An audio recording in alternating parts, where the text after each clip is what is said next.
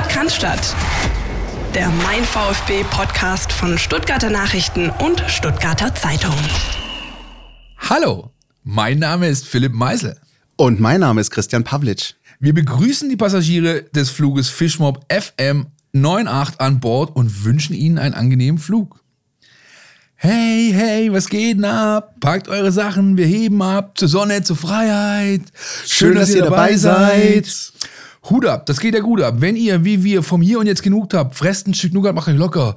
Lutscht an einem Lolly wie Jack, denn wir hitten the road, Jack. Und damit, Christian Pavlic, ist die 205 eröffnet. Und nicht nur die 205, sondern auch tatsächlich der Startschuss in äh, sowas wie die Vorbereitung zumindest auf die Spielzeit 2022, 2023, äh, in der der VfB Stuttgart auch weiterhin, Sie haben es möglicherweise mitbekommen, in der höchsten deutschen Fußballspielklasse antreten wird in der Bundesliga. Und wir sind wieder zurück aus der Sommerpause, freuen uns wahnsinnig, auch dass ihr wieder dabei seid. Äh, nehmen euch mit auf die Reise durch diese kommende Bundesliga-Saison, die dann, naja, Anfang August mit dem ersten Bundesligaspiel, davor schon Ende Juli mit dem dem Pokalspiel bei Dynamo Dresden ähm, startet. Und bis dahin passiert einiges. Und Philipp Meisel, es ist viel passiert. Frei nach Marienhof, äh, auch in der Zeit, in der wir nicht da waren. Ähm, versuchen wir alles so ein bisschen zu rounduppen, euch mitzunehmen, abzuholen, was denn alles passiert ist seit diesem 14. Mai, an dem der VfB durch das dramatische 2-1 gegen Köln die Klasse gehalten hat. Ich muss ja ganz kurz vorher, bevor wir wirklich einsteigen, noch was sagen, Christian. Bitte. Also erstens bin ich froh, dass es der VfB wie prognostiziert in 34 geschafft hat, auch wenn er nicht auf 14 oder besser abgeschlossen hat, wie ich tatsächlich mir das erhofft hatte. Aber so komme ich, glaube ich, drum herum, dir bis an mein Lebensende Bierrunden ausgeben zu müssen, dafür, dass ich mich vorher nach Italien abgesetzt habe, in den Familienurlaub, in den Wohnverdienten. Das ist wahr. Und zweitens muss ich sagen, die letzte Folge, Christian, das war aller, aller, allererste Sahne. Ich habe mich perfekt unterhalten und informiert gefühlt. Du hattest zwei tolle Kompagnons ausgewählt mit Steffen und mit Dirk. Das war eine, eine richtig runde Sendung, habe ich sehr, sehr gern gehört. Und zwar nicht nur einmal, sondern mehrfach während diesen drei Wochen in Norditalien. Herzlichen Dank dafür. Vielen Dank für die Blumen und ähm, ich hoffe, euch da draußen hat das auch gefallen. Man muss natürlich auch sagen an der Stelle, wenn der VfB einem so eine Steilvorlage bietet wie diese Dramaturgie am letzten Spieltag, dann ist es fast ein Selbstläufer. Und ähm, ich muss auch ganz ehrlich sagen, es hat mir selten so viel Spaß bereitet, äh, auch zu arbeiten und all das äh, mitzunehmen wie in dieser Woche nach dem Spiel. Das war ja unfassbar. Also wir haben, glaube ich, bis selbst zum japanischen Originalkommentar alles mitgenommen, was dieses Spiel geboten hat. Aber ähm, das, das war auch richtig so fand ich. Und ich glaube, dass es euch äh, da draußen auch ganz gut gefallen hat. Und dann wurde es erstmal ruhiger, ne? Ja. So ist es, ja. Aber auch richtig so. Ich glaube, also, das war ja, sag ich mal, die ganze Runde war ja eine Achterbahnfahrt. Äh, Pellegrino Materazzo hat diese Woche Gespräch mit uns auch wirklich eine verkorkste Saison genannt, ja. Hat da wirklich klar Stellung bezogen. Man hat kommuniziert gehabt, wir gucken wirklich auf alles drauf, was sich denn so ähm, in den letzten Monaten zugetragen hat, bewerten das, gehen in eine tiefgreifende Analyse. Bis jetzt, ich habe ja noch nicht viele Gespräche führen können, seit die Jungs wieder trainieren, ein paar konnte ich führen, habe ich das Gefühl, dass das auch wirklich passiert ist. Aber erstmal war natürlich äh, ja, zu, den, zu, den, äh, zu den Ergebnissen, zu den ersten sichtbaren, hörbaren, fühlbaren kommen wir nachher noch, aber äh, erstmal war, glaube ich, wichtig, dass alle so ein bisschen Abstand gewinnen, oder? Auch wir. Also ich glaube, oder du jetzt in dem Fall, ne? Also ich meine, ich meine, so ein paar Wochen Pause die tun dann, glaube ich, schon ganz gut, wenn man eine Saison lang den Rollercoaster Ride mit dem VfB durchgezogen hat. Definitiv. Ähm, das haben wir auch gemerkt, das habe ich auch persönlich an mir selbst gemerkt. Also wir haben dann jetzt diese paar Wochen auch Sommerpause gemacht, ähm, auch mit unserem Podcast, aber wenn ich ehrlich bin, die haben wir auch gebraucht. Äh, das war so ein Peak auch mit der ganzen äh, Dramaturgie, mit den ganzen Ereignissen an diesem letzten Wochenende. Äh, und all das kulminierte ja wirklich in dem, was wir auch Wochen zuvor schon ausdiskutiert hatten, die Themen, die wir hatten, die, wow, von ähm, den Torlos-Schwaben zu Beginn der Rückrunde, noch im tiefen Winter gegen Fürth, über äh, Nackenschläge, über ähm, dramatische Comeback-Siege gegen Gladbach, gegen Augsburg, ähm, dem tiefen Fall bei der Hertha und dann doch noch dem positiven Ende. Das ist etwas, das, glaube ich, ähm, auch wir natürlich als Beobachter der ganzen Szenerie ähm, sehr viel, ja, äh, was, was, uns auch einfach äh, sehr viel Power genommen hat und äh, wo natürlich auch völliges Verständnis dafür da ist, dass es auch bei den Entscheidern, bei den Verantwortlichen, bei den äh, Profi-Akteuren der Fall ist. Das braucht seine Weile, dass man sowas auch mal wegsteckt. Ähm, umso schöner ist es dann aber, wenn man wieder den Akku aufgeladen hat und dann mit voller Power in das Neue reingehen kann. Und wir haben das ja auch, ihr habt das ähm, hoffentlich auch gelesen, nicht nur wir, sondern auch unsere Kollegen, David Scheu, Henning Jochum aus unserer Redaktion haben sich auch immer wieder mal so kleine Krümelchen auch rausgezogen und nochmal zurückgeblickt auf diese vergangene Saison und unter anderem halt auch kleine ähm, Ursachen dafür ausmachen können, warum der VfB diese Rollercoaster-Saison hatte, die es dann wurde. Also ähm, natürlich auch taktische Mängel, Stichwort äh, Laufleistung, können wir alles noch drüber diskutieren. Aber es waren halt eben auch diese Komponenten wie keine der 18 Bundesligisten äh, hatte mehr Corona-Fälle vorzuweisen. Nur Borussia Dortmund hatte mehr Verletzten-Ausfälle pro Tag vorzuweisen als der VfB. Da war er auf Platz 17. Also das ging, das zog sich ja vom ersten Spieltag an durch. Ne? Wir erinnern uns, was weiß ich, erster Spieltag gegen Fürth, die schwere Verletzung von Mo Sanko. Äh, zweiter Spieltag äh, macht sich Sascha Kalecic an der Schulter so ziemlich alles kaputt, was man sich kaputt machen kann. Und, und, und.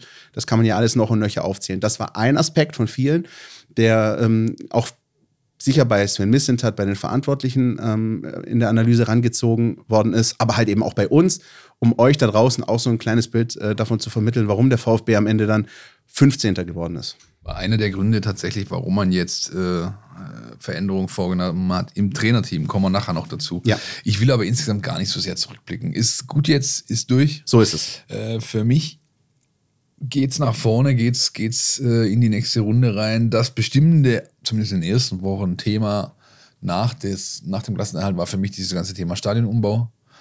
Baggerbiss, Entkernung des Haupttribünenbereichs. Ähm, große Veränderungen stehen an, beziehungsweise sind in Gange. Ich hatte schon im April, hatte ich mal ein, ein Stück geschrieben zu der GmbH. Das ist ein Unternehmen, Concolar nennen die sich, die quasi diese, sag ich mal, äh, Stadionbestandteile ausbauen und die dann verkaufen und äh, sodass und sie einem zweiten Zweck zuführen sozusagen.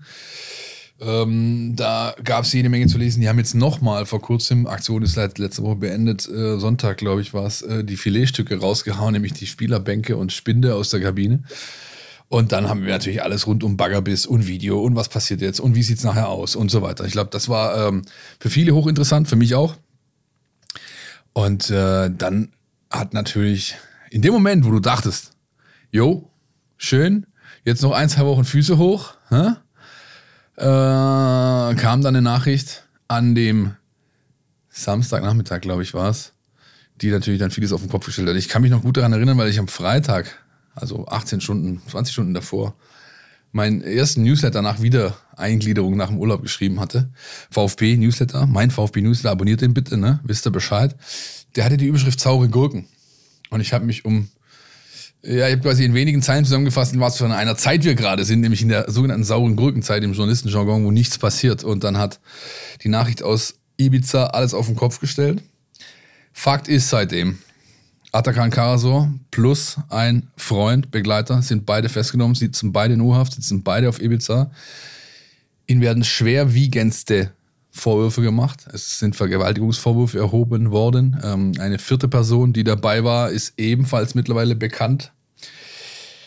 Und seitdem ist eigentlich gar nicht viel passiert. Ne? Es ist also zumindest nicht wissentlich. Ja, es werden natürlich finden Gespräche statt, es findet eine äh, Haftprüfung statt, es finden Anklagsprüfungen statt und so weiter und so fort. Aber das ist eigentlich alles, was wir sagen können. Ähm, und dementsprechend würde ich es auch gerne dabei belassen, weil alles andere wäre Spekulation. Ja? Ich hatte am Montag die Gelegenheit, mit ähm, Sven Missentat darüber zu sprechen. Und der hat einen ganz guten Satz gesagt. Er meinte nämlich, also erstmal behandeln wir das intern, wie wenn es eine Verletzung wäre. Das heißt, sportlich fehlt er uns jetzt einfach und wir werden versuchen, das intern aufzufangen. Ja? Das ist mal das eine. Und das andere sagt er, natürlich kriegen wir irgendwas zurückgespiegelt von Gesprächen, die da laufen zwischen den Anwälten und Familie und so weiter. Wir wissen also ungefähr, wie es ihm geht. Aber alles weitere dazu wäre ungebührlich, wäre äh, ja Informationen aus dritter Hand weitergeben. Deswegen bleibt das schön da, wo das ist. Und wir werden nicht weiter drüber reden, außer es gibt eben Handfestes und dann müssen wir drüber reden.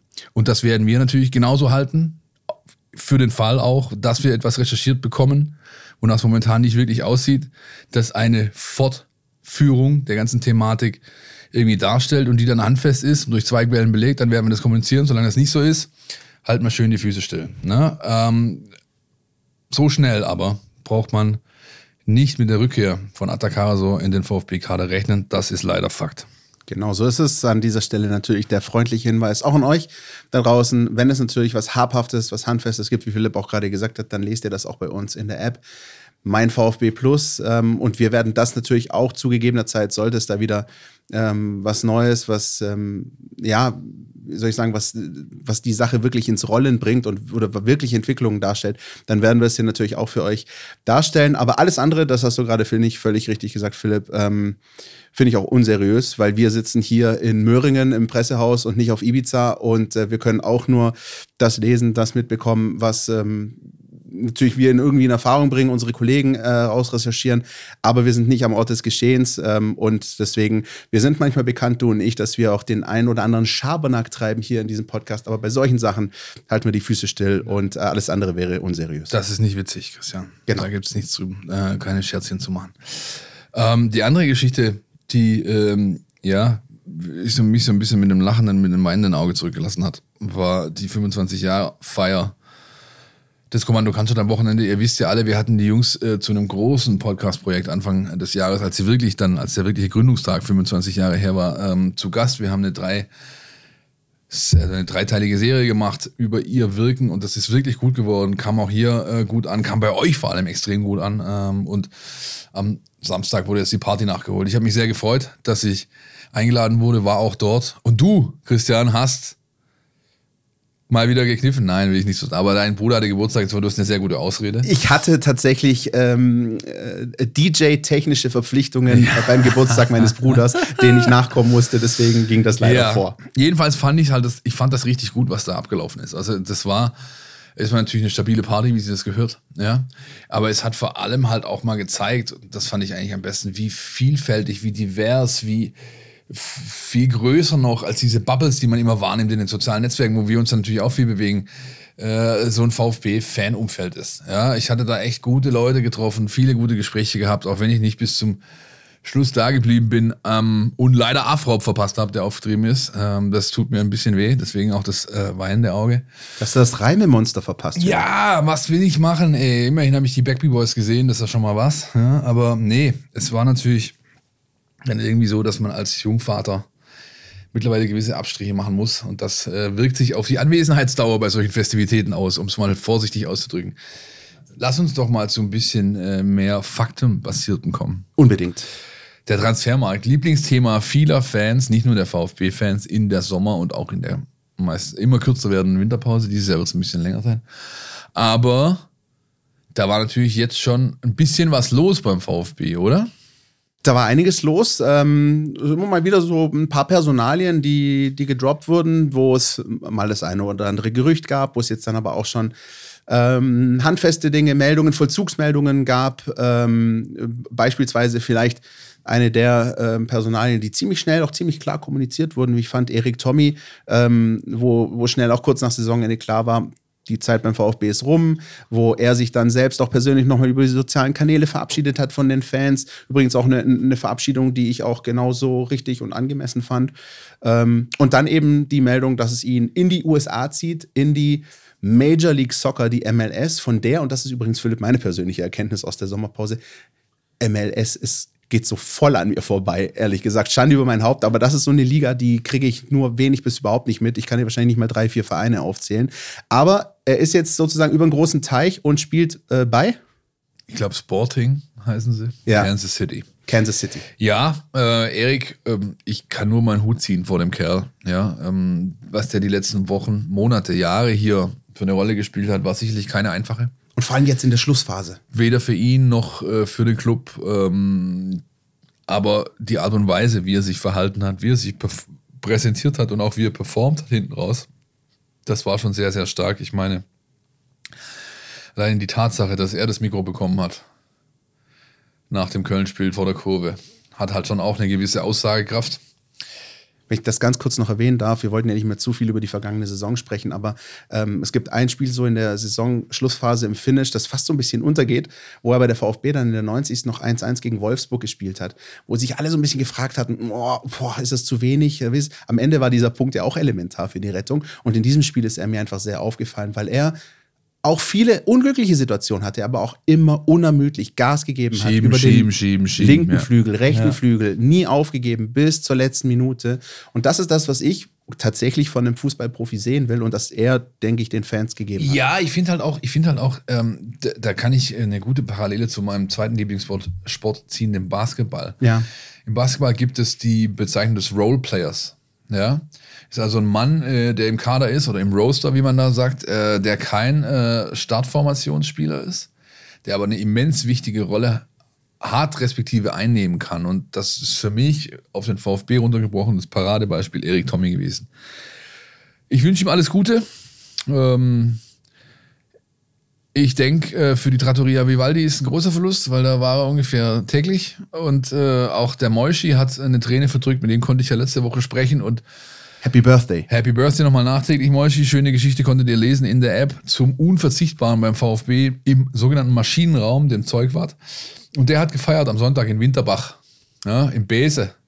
Ich glaube, im Schmieg war es. Ja, und kurz bevor es dann in den Flieger ging, transatlantisch, hat Erik Tommy auch da nochmal vorbeigeschaut und sich persönlich verabschiedet auf der 60-Jahr-Feier vom Zeugwart. Auch das hat einfach eine Aussage.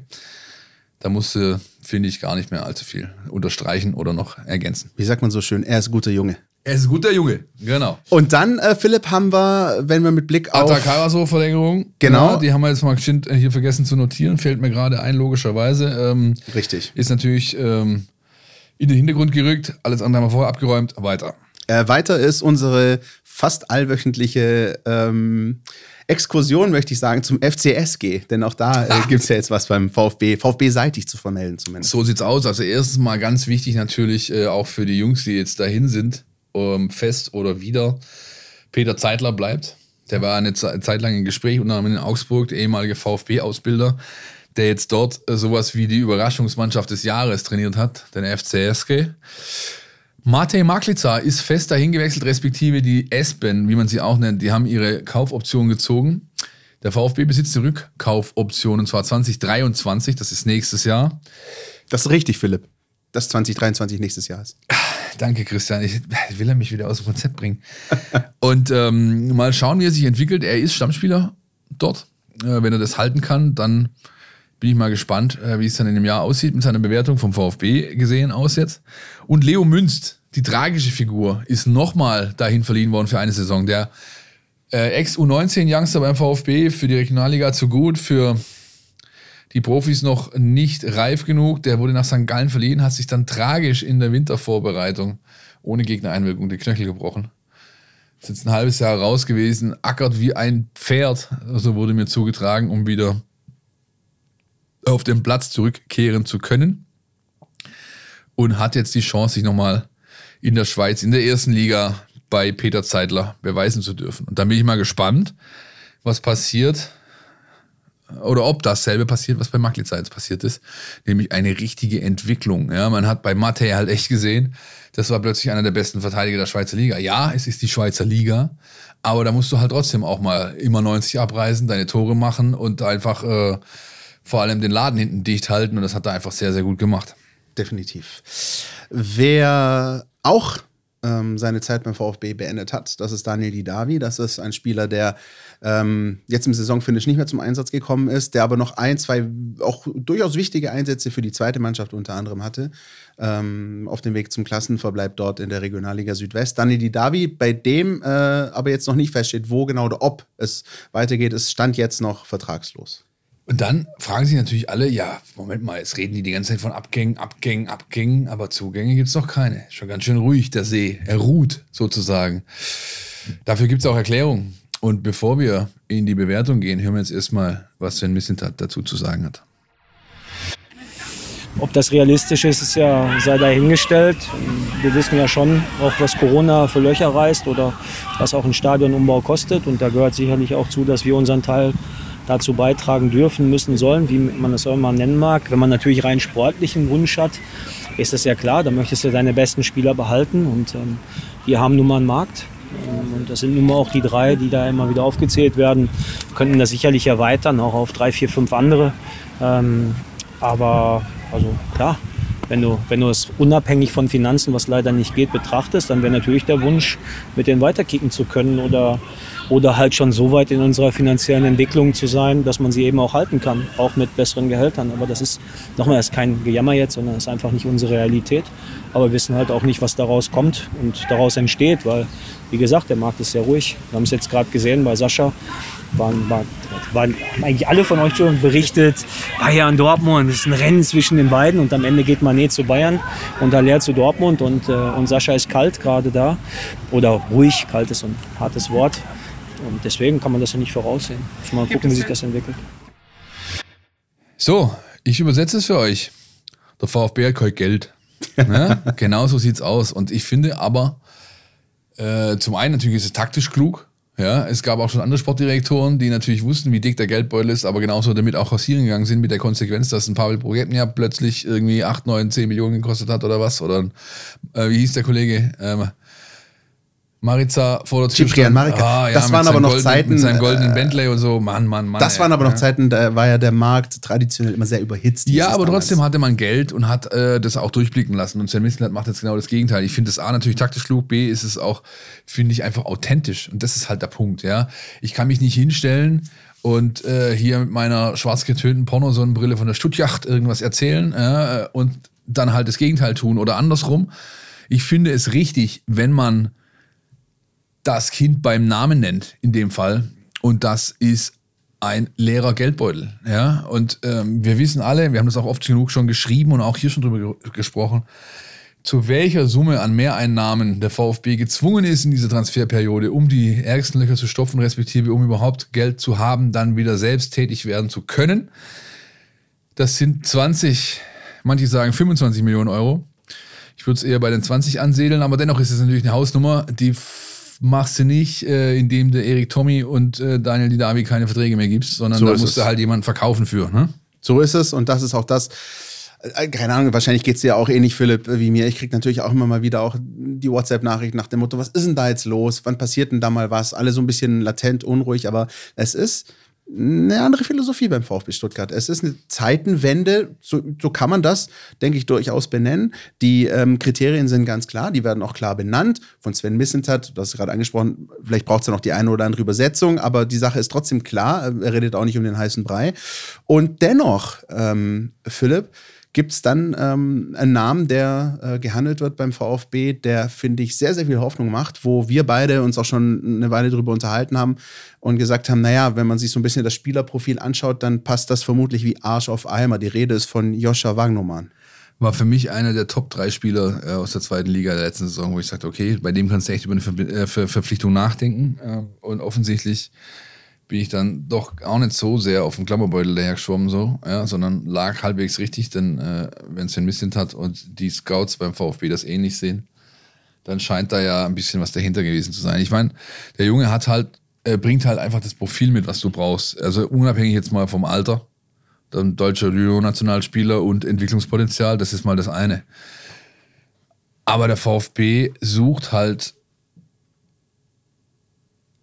auf wenig, also auf, mehr, auf mehreren Pos Positionen, in mehreren Bedarfssituationen. Eine davon ist halt ein Lucien Favre, kann ich jetzt nicht gut nachmachen, aber polyvalenter äh, Außenbahnspieler, der im Idealfall vor allem RV als Stammposition hat, LV aber auch spielen kann, im Zweifel auch eins weiter nach vorne gehen kann oder in Wingback-Rollen agieren kann. Ich übersetze das kurz, Philipp. Also ein Spieler, der durchaus rechts wie links spielen kann und auch auf dem Flügel eingesetzt werden kann. Ja gut, der, der kann rechts wie links. Ja, äh, nein, aber das, äh, das, ja, genau, das ist es. Ja. Und, äh, und das bringt der, der junge Herr eben alles mit. Dazu hat man sich äh, mit ihm, mit der Spielerseite, mit dem, seinem Berater, hat man sich schon geeinigt. Vierjahresvertrag liegt auf dem Tisch, da ist also alles durch. Man muss sich jetzt halt mit dem HSV einigen. Der will ein, ein gewisses äh, Kleingeld dafür. Der VfB bietet weniger, hat sich schon ein bisschen angenähert.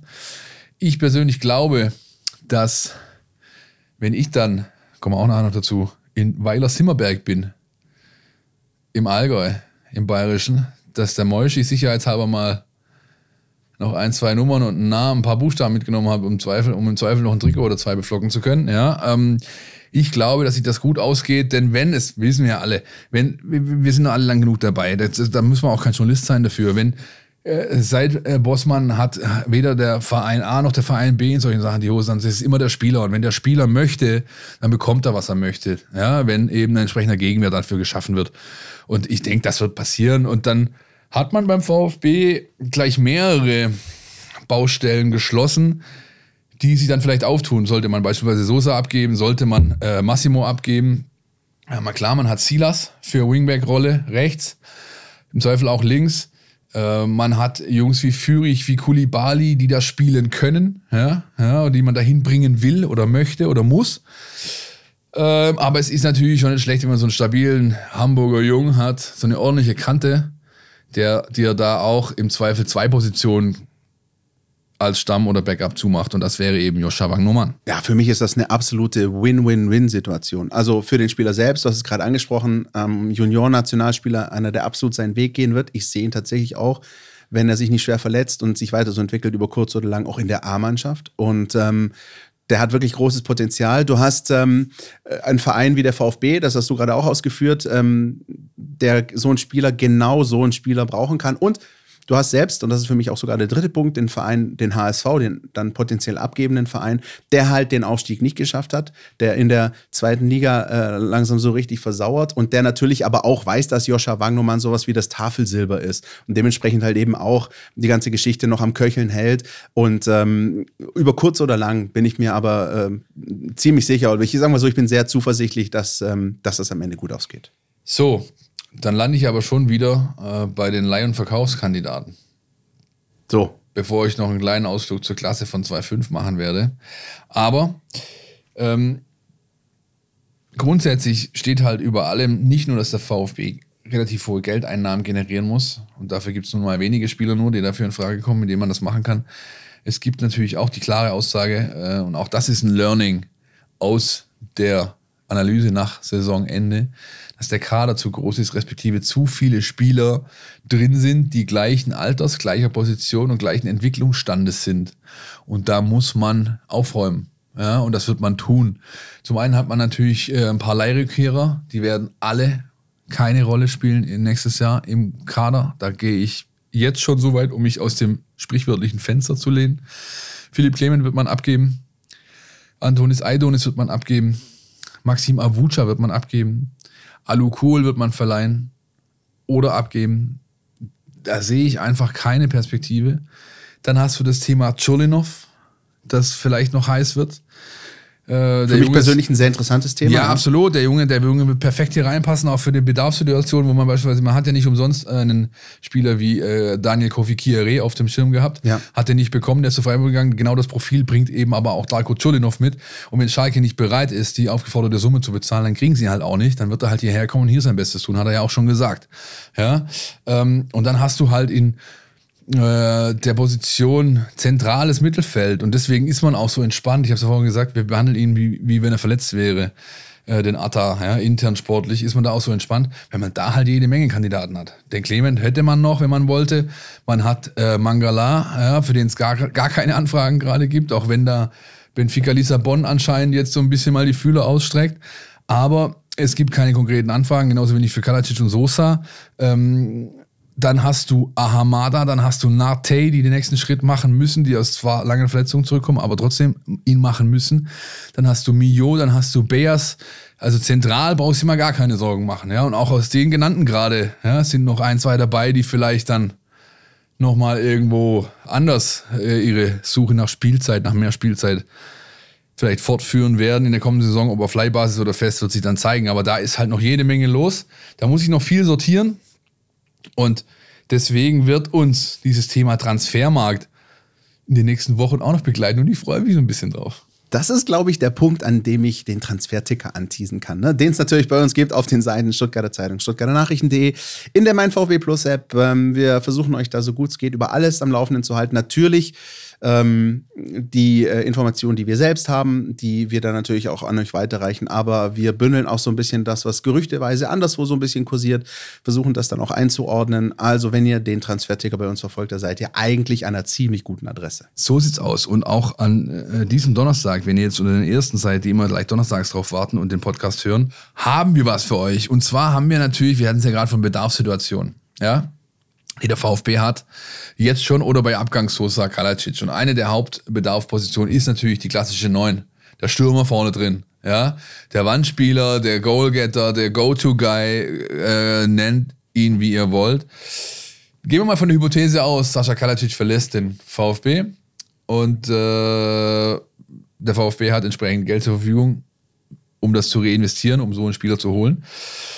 Dann haben wir uns mit den Jungs von Transfermarkt zusammengetan, die uns ja schon immer wieder mal so ein bisschen rechtzeitig stecken, wie die Marktwerte aussehen. Und auch der Tobias Kröger war hier zu Gast in einer der letzten Folgen und hat bewertet, was denn da so ein bisschen los ist.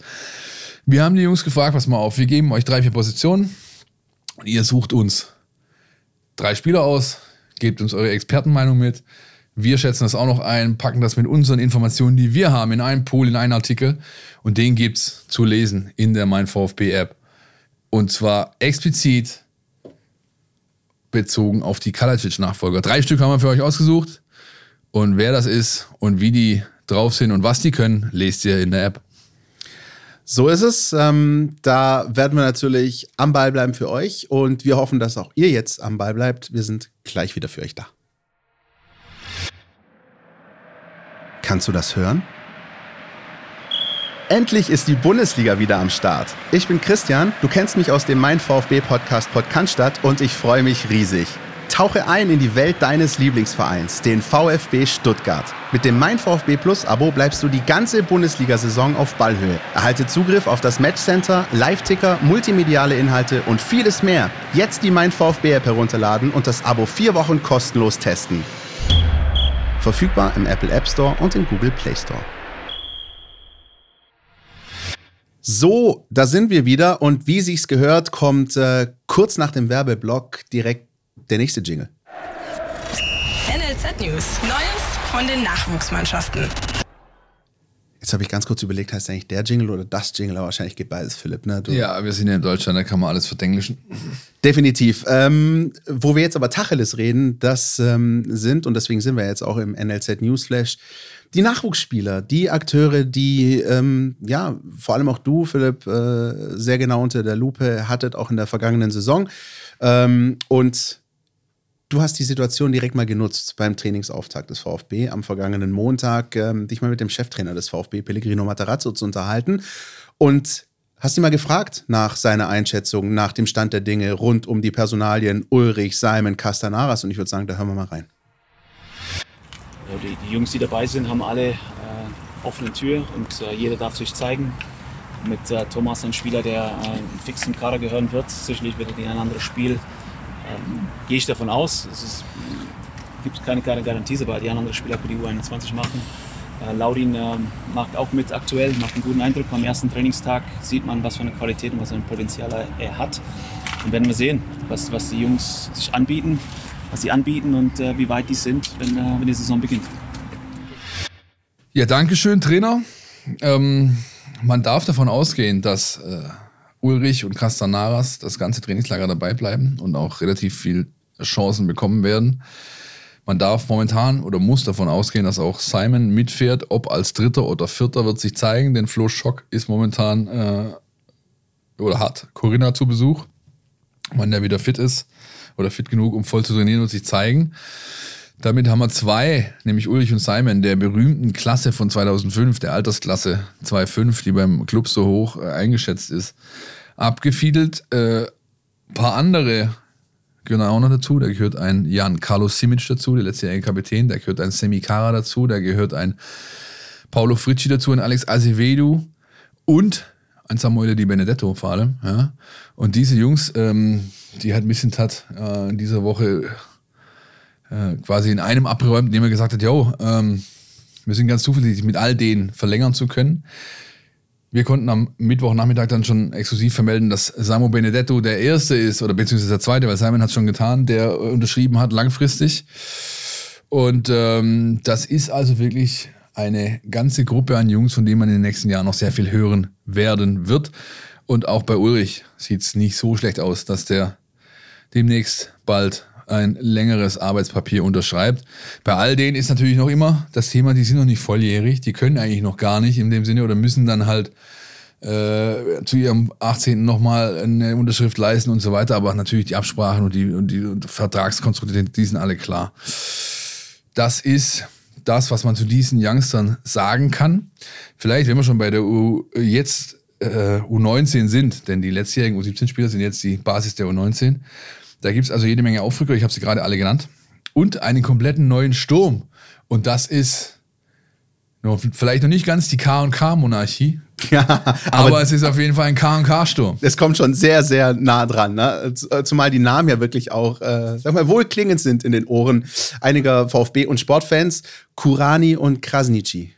Carlo Kurani und Eldon Krasnici oder Krasniki, äh, der kam von Hannover 96 und Carlo Kurani von na, natürlich, von den Stuttgarter Kickers. Ich habe gedacht, du springst jetzt schön ein, Christian. Mensch. Ähm, von wem denn sonst? Ja, genau. Und äh, da bin ich wirklich gespannt. Also die Ersteindrücke vom Training, habe ich mir sagen lassen, von Jungs, die da unten arbeiten, sind sehr ordentlich, vor allem bei Krasniki. Maschine heißt es da nur. Ja, und bei Kurani ist es halt so, das ist eher so ein Projekt. Ja? Also er bringt halt das gleiche Setup mit wie sein Vater. Ja? Er ist groß, kopfballstark, vor allem schnell, also für die Größe schnell, gewuchtig und so weiter. Aber noch halt bisher nie durch eine wirklich hochklassige Ausbildung gegangen. Das heißt, auch wenn die Kickers formal gesehen noch ein NLZ sind, ja, ein Nachwuchsleistungszentrum, ist es halt doch nur auf einem anderen Niveau, wie es beim VfB oder Hannover 96 der Fall ist. Insofern gibt es ja noch jede Menge zu tun. Bin aber trotzdem gespannt auf die Mannschaft, die am 4. Juli in die Vorbereitung einsteigt. Ja? Und dann äh, Gas gibt und auch dann ja, unter anderem ein äh, Turnier Schwäbisch Hall spielt, den Sparkassen Cup, den es da immer gibt. Ja, und äh, bei der U17, da gibt es auch zwei neue für den Sturm. Die Mannschaft hauptsächlich speist sich aus den U16-Aufrückern, das heißt, glaube ich, Kai Oswald war es, der hat jetzt seine Mannschaft übergeben, äh, die, die den Cut geschafft haben zu Markus Fiedler.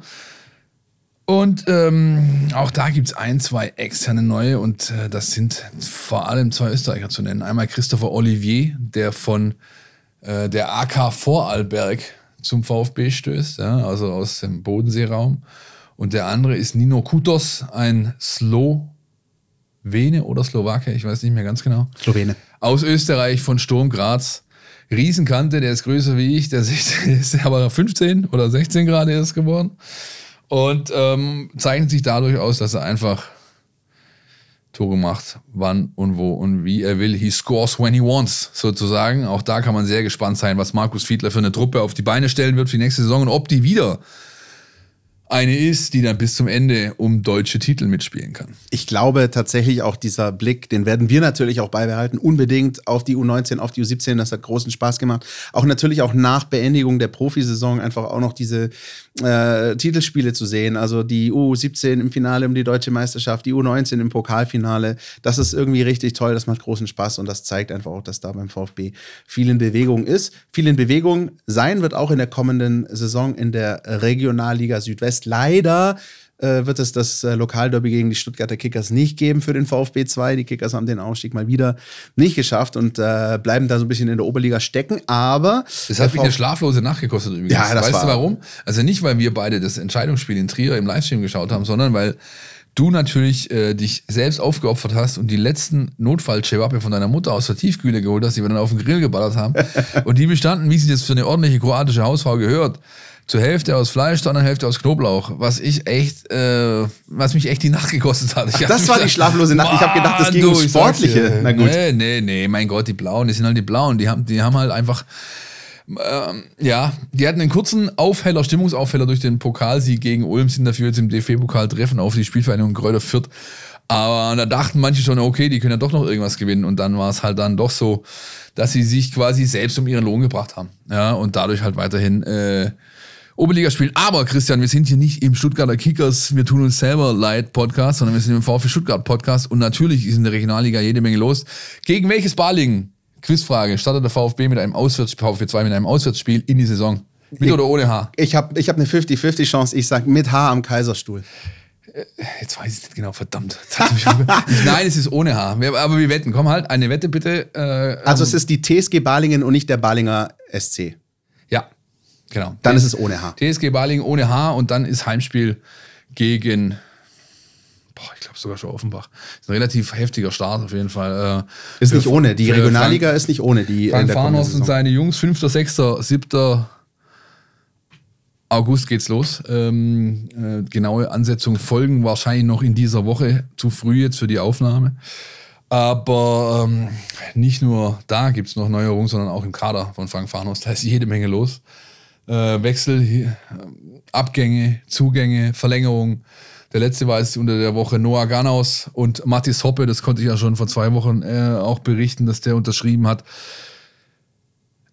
Dafür ist ein Manuel Polzer beispielsweise zu Austria Wien gewechselt, äh, ein Enrique Pereira da Silva zum TSV Steinbach und ein Davino Knappe aus der U19 ist nicht in die U21 hoch, sondern hat sich entschieden, den Weg in Freiburg weiterzugehen, bei der U23 dort, also in der dritten Liga. Ja, ähm, jede Menge los und ich glaube, das wird sich noch eine Weile hinziehen bei Frank Farnhorst, der dann aber trotzdem hoffentlich am Ende einen schlagkräftigeren Kader zusammen haben wird als den, den letzte Saison hatte, mit dem entsprechenden Ergebnis. Das ist ein guter, äh, guter Stichpunkt an der Stelle, denn ähm, auch wenn man Frank Farnhorst so gehört hat, auch nach Abschluss der vergangenen Regionalligasaison, da war man dann schon happy, dass das einigermaßen gut ausgegangen ist am Ende des Tages. Aber ähm, so der Tenor, den man auch bei ihm rausgehört hat, jetzt dann nach der vergangenen Saison mit Blick auf die nächste Saison, war schon so, diesmal machen wir jetzt mal gescheit. Also, weil das war schon sehr, sehr holprig in der vergangenen Saison mit durchaus Startschwierigkeiten, Ups und Downs und immer mal wieder auch großen Fluktuationen. Ich glaube, ähm, da hat man einige,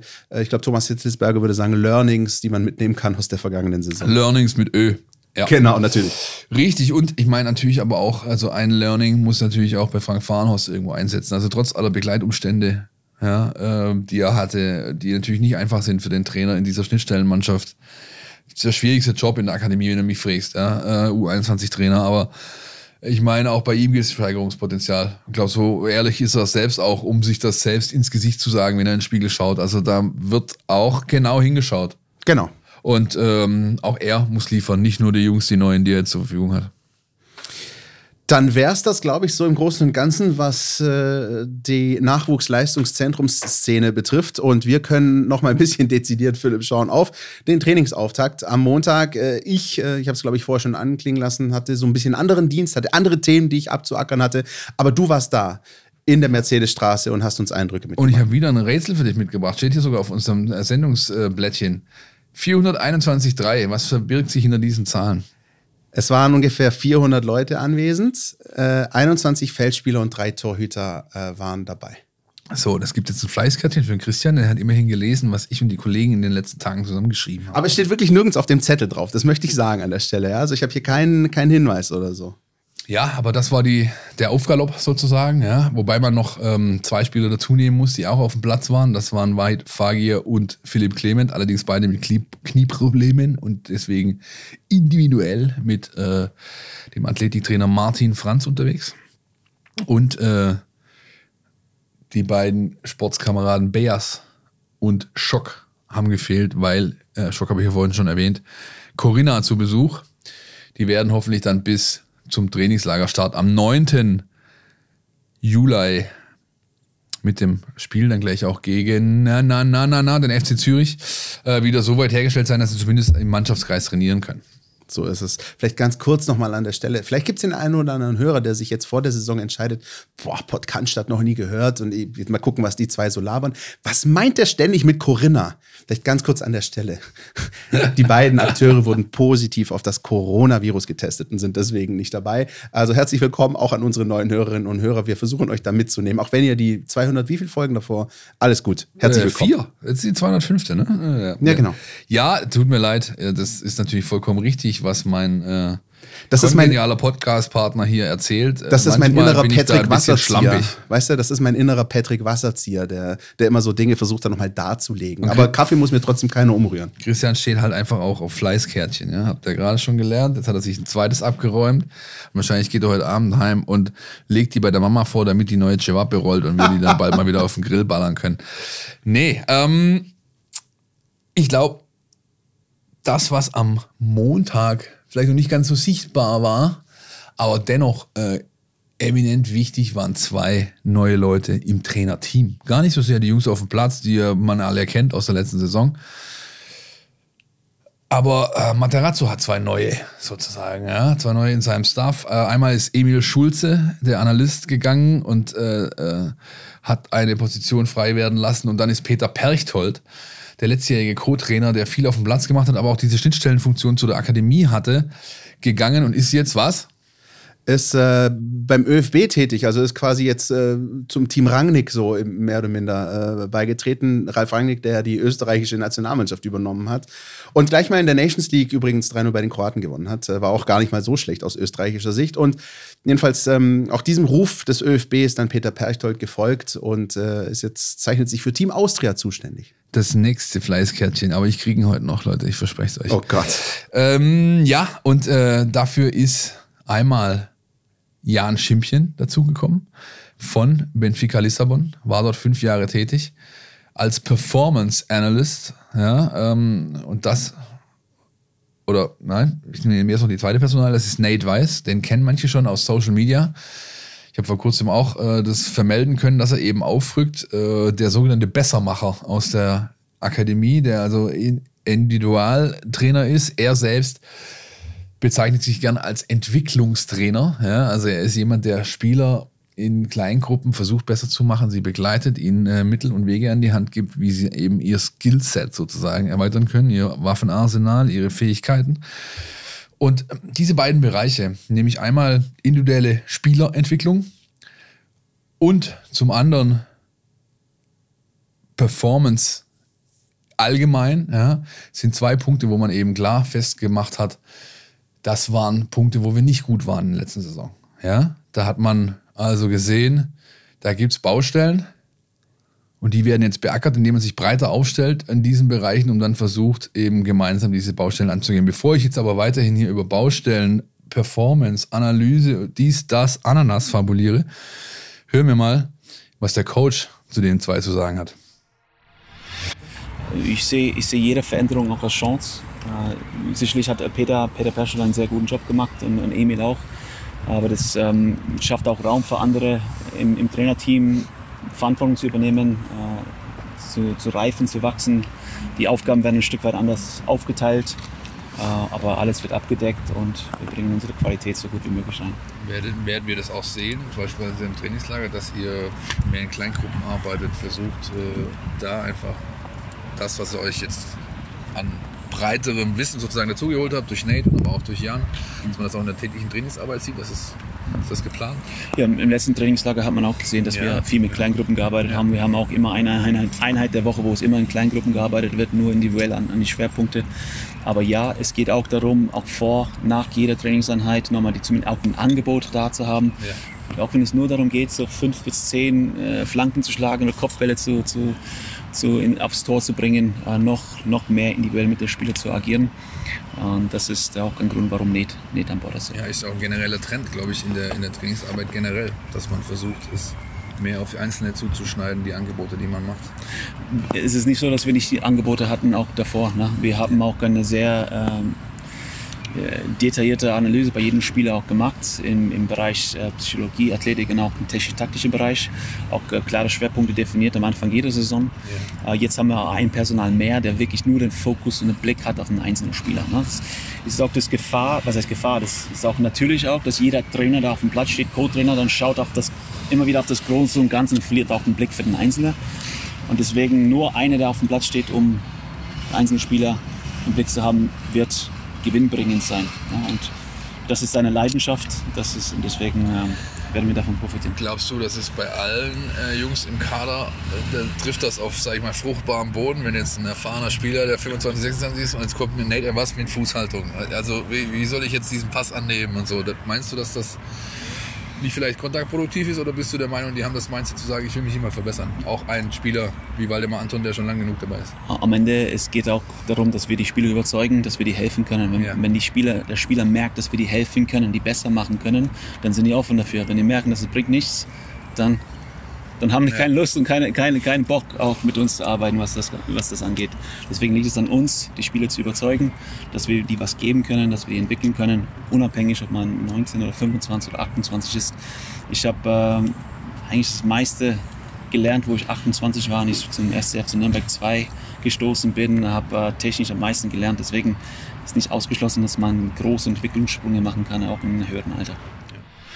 Das also die Einschätzung von Pellegrino Matarazzo am vergangenen Montag rund um das Trainerteam. Und jetzt aber, Philipp, will ich auch noch eine Einschätzung von dir. Du bist ja, wie gesagt, vor Ort gewesen in Bad Cannstatt und es gibt echt so ein paar Personalien, die auch die Fans wahnsinnig ähm, interessieren. Und ähm, da geht es natürlich auch mal vor allem um die beiden Langzeitverletzten, die, die, ja, auf die, glaube ich, viele Hoffnungen gesetzt werden und von denen einfach viele Fans auch wissen, was in ihnen steckt, so vom Potenzial her. Mo Sanko und Silas, ähm, du hast das alles gesehen. Wie, wie ist so dein Eindruck? Ja, gut.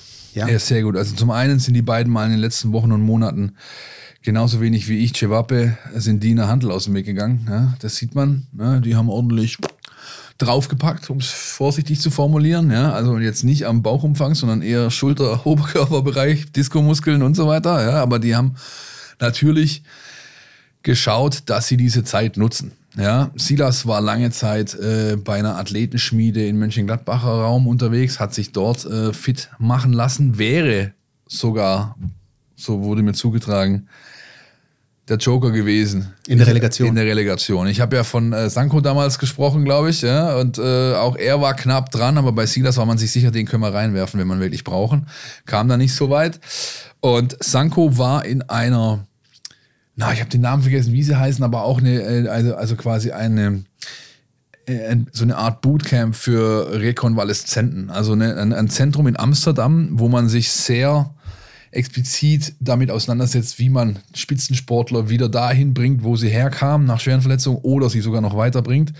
Athletischer Bereich, äh, ähm, ja, psychischer Bereich auch, ganz viel, ja, findet in der Birne statt, zwischen den Ohren. Na, vor allem auch e-, eben während die Situation Mo Sanko ja, denkt. Meine, einfach wissen wir alle, wie das genau, aussagt. Genau, auch, auch vom Kopf her sich sozusagen wieder einzulassen, auch solche ja. Situationen durchzuziehen, ja. nicht zurückzuziehen. Das ist ganz wichtig. Dazu Top-Ärzte, Top-Physios und so weiter, neueste Techniken. Ja, da hat man ihn also wieder zusammengebaut, hätte ich jetzt beinahe gesagt, ja, aber wieder auf die, auf in die Spur gebracht und was man eben da am Montag gesehen hat, also die Jungs haben nicht nur beide äh, ein Grinsen wie diese Honigkuchenpferde von links nach rechts, von, von, von beiden Ohren, äh, zwischen beiden Ohren im Gesicht natürlich, sondern sie haben auch richtig Bock. Ja, auch wenn man natürlich merkt, und das hat der Trainer ganz gut gesagt, den fehlt noch ein bisschen Öl im Tank. Ja, also, oder Sprit im Motor, war vielleicht das, was er sagen wollte, hat aber Deutsch, Amerikanisch, Englisch und so weiter. Ja, aber man merkt natürlich, wenn die Spieler so lange draußen sind, dass die, äh, oder sagen wir mal, nicht draußen sind im Sinne von, aber draußen sind im Sinne von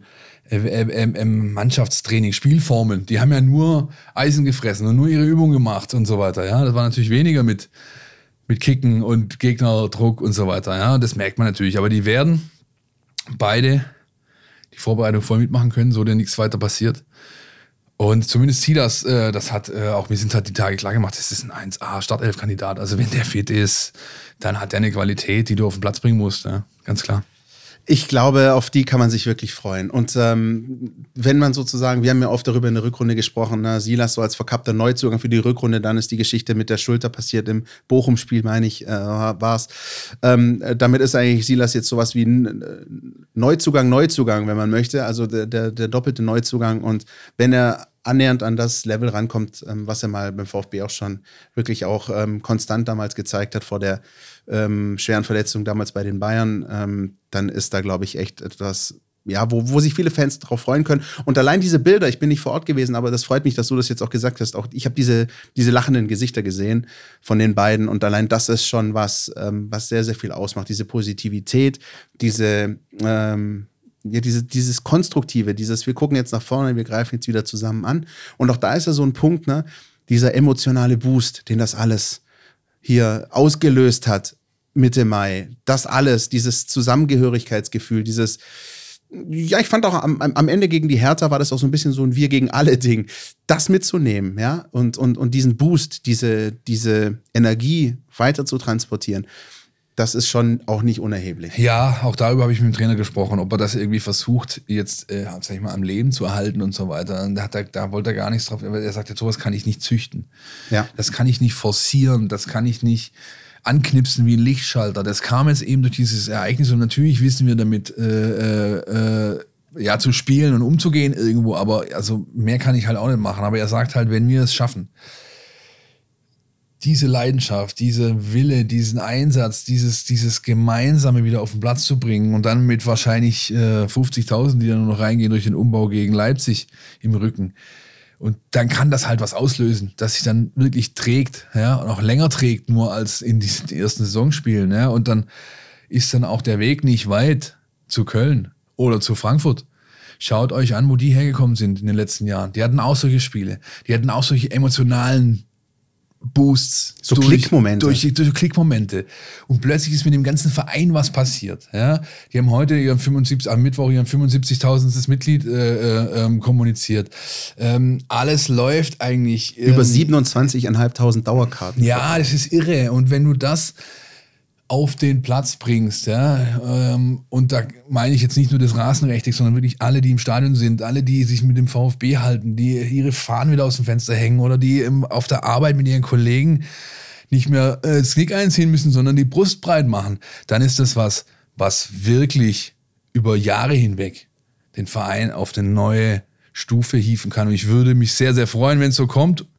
Werde auf jeden Fall das Ganze interessiert und gespannt begleiten. Es ist echt spannend. Also gerade jetzt, da du es auch ansprichst, ich muss mich schon eine Weile daran zurückerinnern, wann auch viele VfB-Fans, äh, übrigens auch meine Eltern, aber auch in meinem Freundeskreis und so, schon lang nicht mehr mit so einer ähm, doch breiten Brust auch durch die Welt gehen, so nach diesem Erlebnis. So dieses Bam. Dann kommt natürlich vielleicht einer blöd und sagt, was wollt ihr eigentlich? Ihr seid ja nur 15. geworden. Aber auch das habe ich in der letzten Folge ähm, vor der Sommerpause schon gesagt. Darum geht es gar nicht. Es geht darum, was das mit dir macht. Und ob du ähm, jetzt irgendwie 15. wirst in der Bundesliga oder ob du in die Regionalliga aufsteigst oder ob du wie der TB Ruid den Ligapokal B gewinnst, das ist völlig egal. Das ist völlig egal. Aber es ist ein, ein emotionales äh, Klickereignis, das halt mit dir etwas machen kann, wenn die Charaktere in so einer Mannschaft das halt hergeben. Nächste Woche ist man noch in Stuttgart. Zwei Testspiele, äh, einmal in Böbling am Wochenende am Samstag und einmal gegen Wiesbaden unter Ausschuss der Öffentlichkeit. Äh, wir dürfen wahrscheinlich hin, werden dann für euch berichten. Dann geht's ins Allgäu. 9. bis 16. ist man dort. Zwei Testspiele in Friedrichshafen. 9. 17.30 gegen den FC Zürich, haben wir vorher schon genannt, und am 16. wieder in Friedrichshafen um 15.30 gegen den FC Brentford oder Brentford FC, Die korrekterweise, Bees. die Bees. Wir werden vor Ort sein mit zwei Leuten. Ihr kennt das. Äh, Wir versorgen euch den ganzen Tag über den Trainingslager-Ticker mit Bits and Bytes, Videos, Bewegtbild, Social Media Kram, äh, aber natürlich auch mit Inhalten, die ein bisschen mehr sind als nur zwei Zeilen äh, lang. Ähm, David Scheu, neuer Kollege, ist mit mir unten. Freut euch drauf. Der David wird dann auch mit mir in Weiler Simmerberg einen Podcast aufnehmen. Da darfst du dann schon so langsam aber sicher die Badehose packen, Christian. Ja, Und äh, Das ist dass, gut. äh, dass sie dir eine Revanche äh, sozusagen gönnen.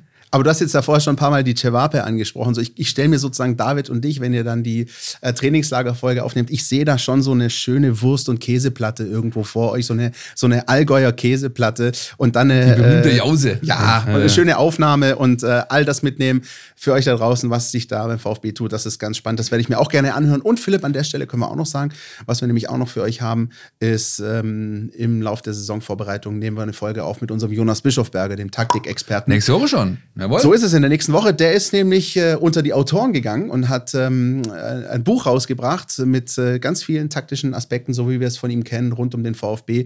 Und da werden wir in der nächsten Woche mal ganz ausführlich mit ihm drüber sprechen. Das war's. Wir freuen uns, dass es jetzt endlich wieder rund geht. Äh, zum Schluss haben wir wie immer noch die üblichen Rausschmeißer für euch. Ihr könnt uns überall abonnieren, wo ihr das nur wollt. Folgt uns Insta, Facebook, Twitter. Abonniert den Newsletter.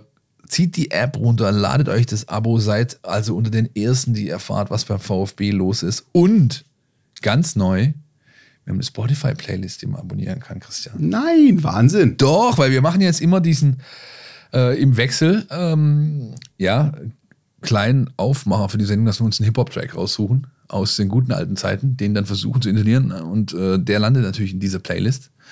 Diese Playlist kann man folgen und sie durchhören. Momentan ist es noch recht kurz, aber ähm, ab nächste Woche, wenn Jonas dann zu Gast ist, darf auch der Gast mal einen Song abgeben. Das landet alles in dieser Playlist und am Ende der Saison hat die hoffentlich so mindestens 90 bis 120 Minuten Länge und dann könnt ihr es sich richtig schön durchhören. Darf ich da direkt noch einen hinzufügen dann, wenn wir schon am Ende dieser Folge sind, Philipp? Alles außer Helene Fischer. Schön, dass du wieder da bist. Wir haben uns lang nicht mehr gesehen. Joy Delaney. Ja, kriege ich Gänsehaut, Christian. Erste auch wenn Liebe. du vor mir stehst. Natürlich, erste Liebe, auch wenn du vor mir stehst, äh, an- anstatt Joy, aber ich kriege trotzdem Gänsehaut. Leute, das war's für diese Woche. Ähm, lasst uns einen sogenannten Kommentar da, wo auch immer ihr uns folgt. Wir freuen uns auf Feedback. Im Zweifel auch, anstatt auf Social Media, über die ganz klassische info at meinvfb.de E-Mail-Adresse. Bis nächste Woche. Macht's gut. Ciao. Podcast statt. Mein VfB Podcast von Stuttgarter Nachrichten und Stuttgarter Zeitung.